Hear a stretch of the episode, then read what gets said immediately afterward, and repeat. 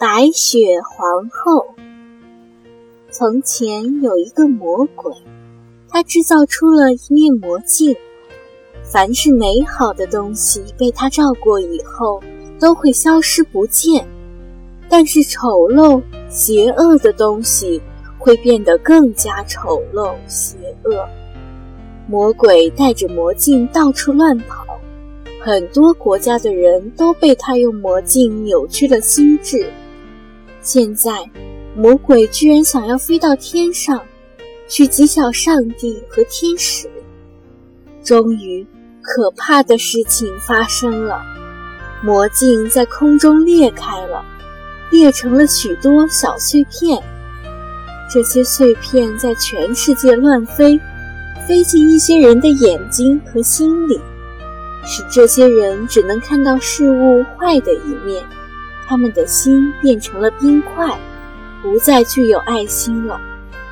下面这个故事正是和这些碎片有关的。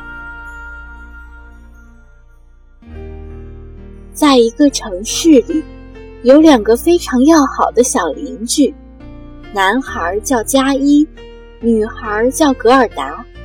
他们有一个小花园，里面种满了漂亮的玫瑰花。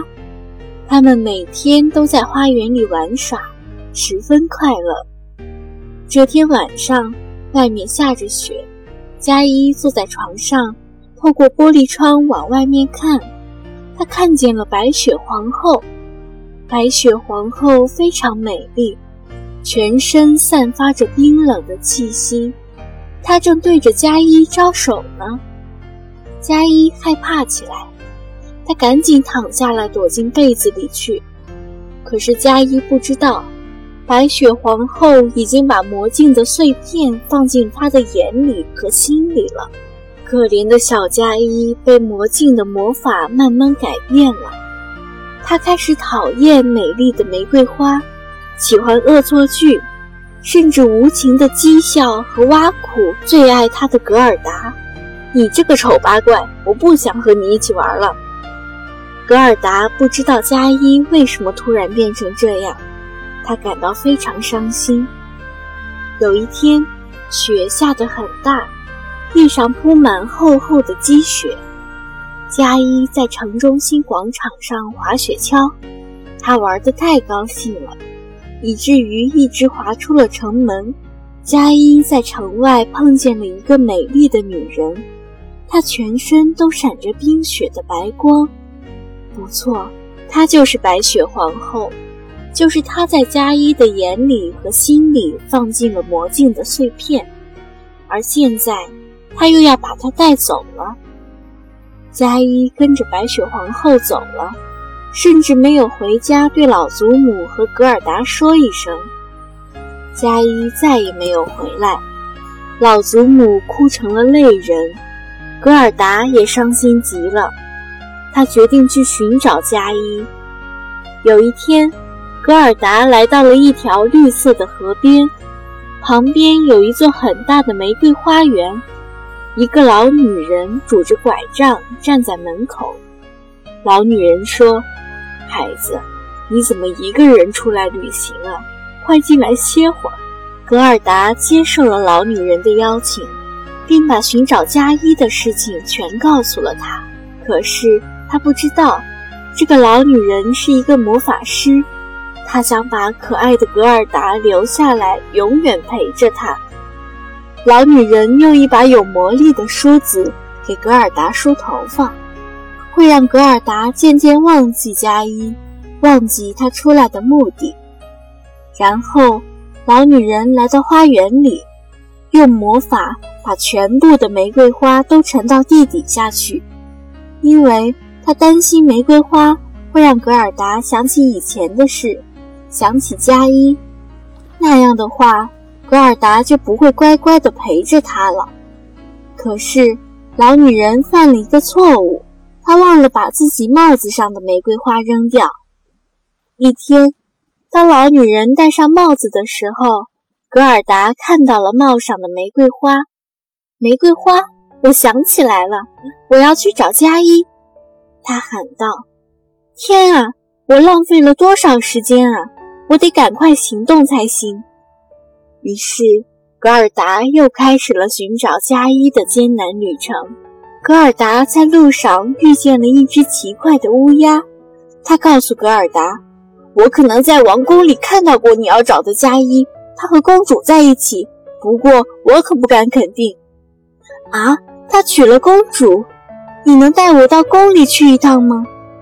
格尔达急切地说。格尔达在乌鸦的帮助下来到了王宫的花园里，并偷偷溜进了王子和公主的卧房。终于看见加一了，格尔达是多么的高兴啊！可是当他把灯打开时，却发现床上睡着的王子并不是加一。格尔达伤心地哭起来。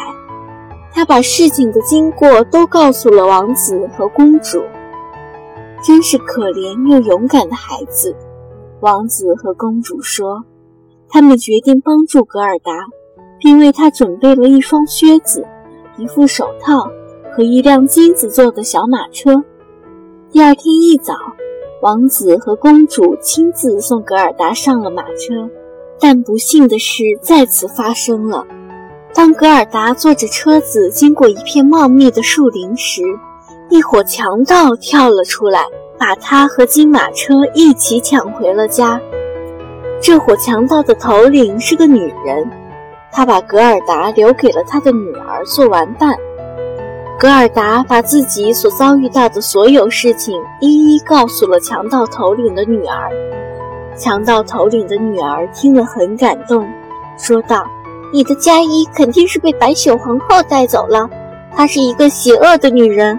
听说她现在正在一个小岛上度假。我这儿有一头驯鹿，可以带你去那儿。我打算冒着被妈妈打的危险来帮助你。小女孩转了转眼珠，不过你得把你的手套和靴子给我。这简直不算是要求，我太感谢你的帮助了。格尔达取下手套和靴子，交给了小女孩。随后，格尔达骑上驯鹿，迎着北国的风雪，再次踏上了寻找加一的旅途。聪明的驯鹿把格尔达带到了一个女魔法师的家里，这儿离白雪皇后的小岛已经很近了。驯鹿把格尔达的遭遇告诉了魔法师，希望得到她的帮助。加一的确是在白雪皇后那儿。女魔法师终于开口了，她以为那儿就是世界上最美的地方，这是因为她的心里和眼里各有一块魔镜的碎片。你必须把碎片都取出来，这样加一就会恢复正常了。我不能给你什么更强，我不能给你什么更大的力量，因为你的力量已经足够强大了。你的力量就在你的心里。你是一个天真可爱的孩子，你有营救伙伴的坚定决心，这就是你的力量。女魔法师看着格尔达的眼睛，去吧，我的孩子，你一定能成功。女魔法师把格尔达抱到驯鹿的背上，驯鹿飞快地朝白雪皇后的小岛跑去。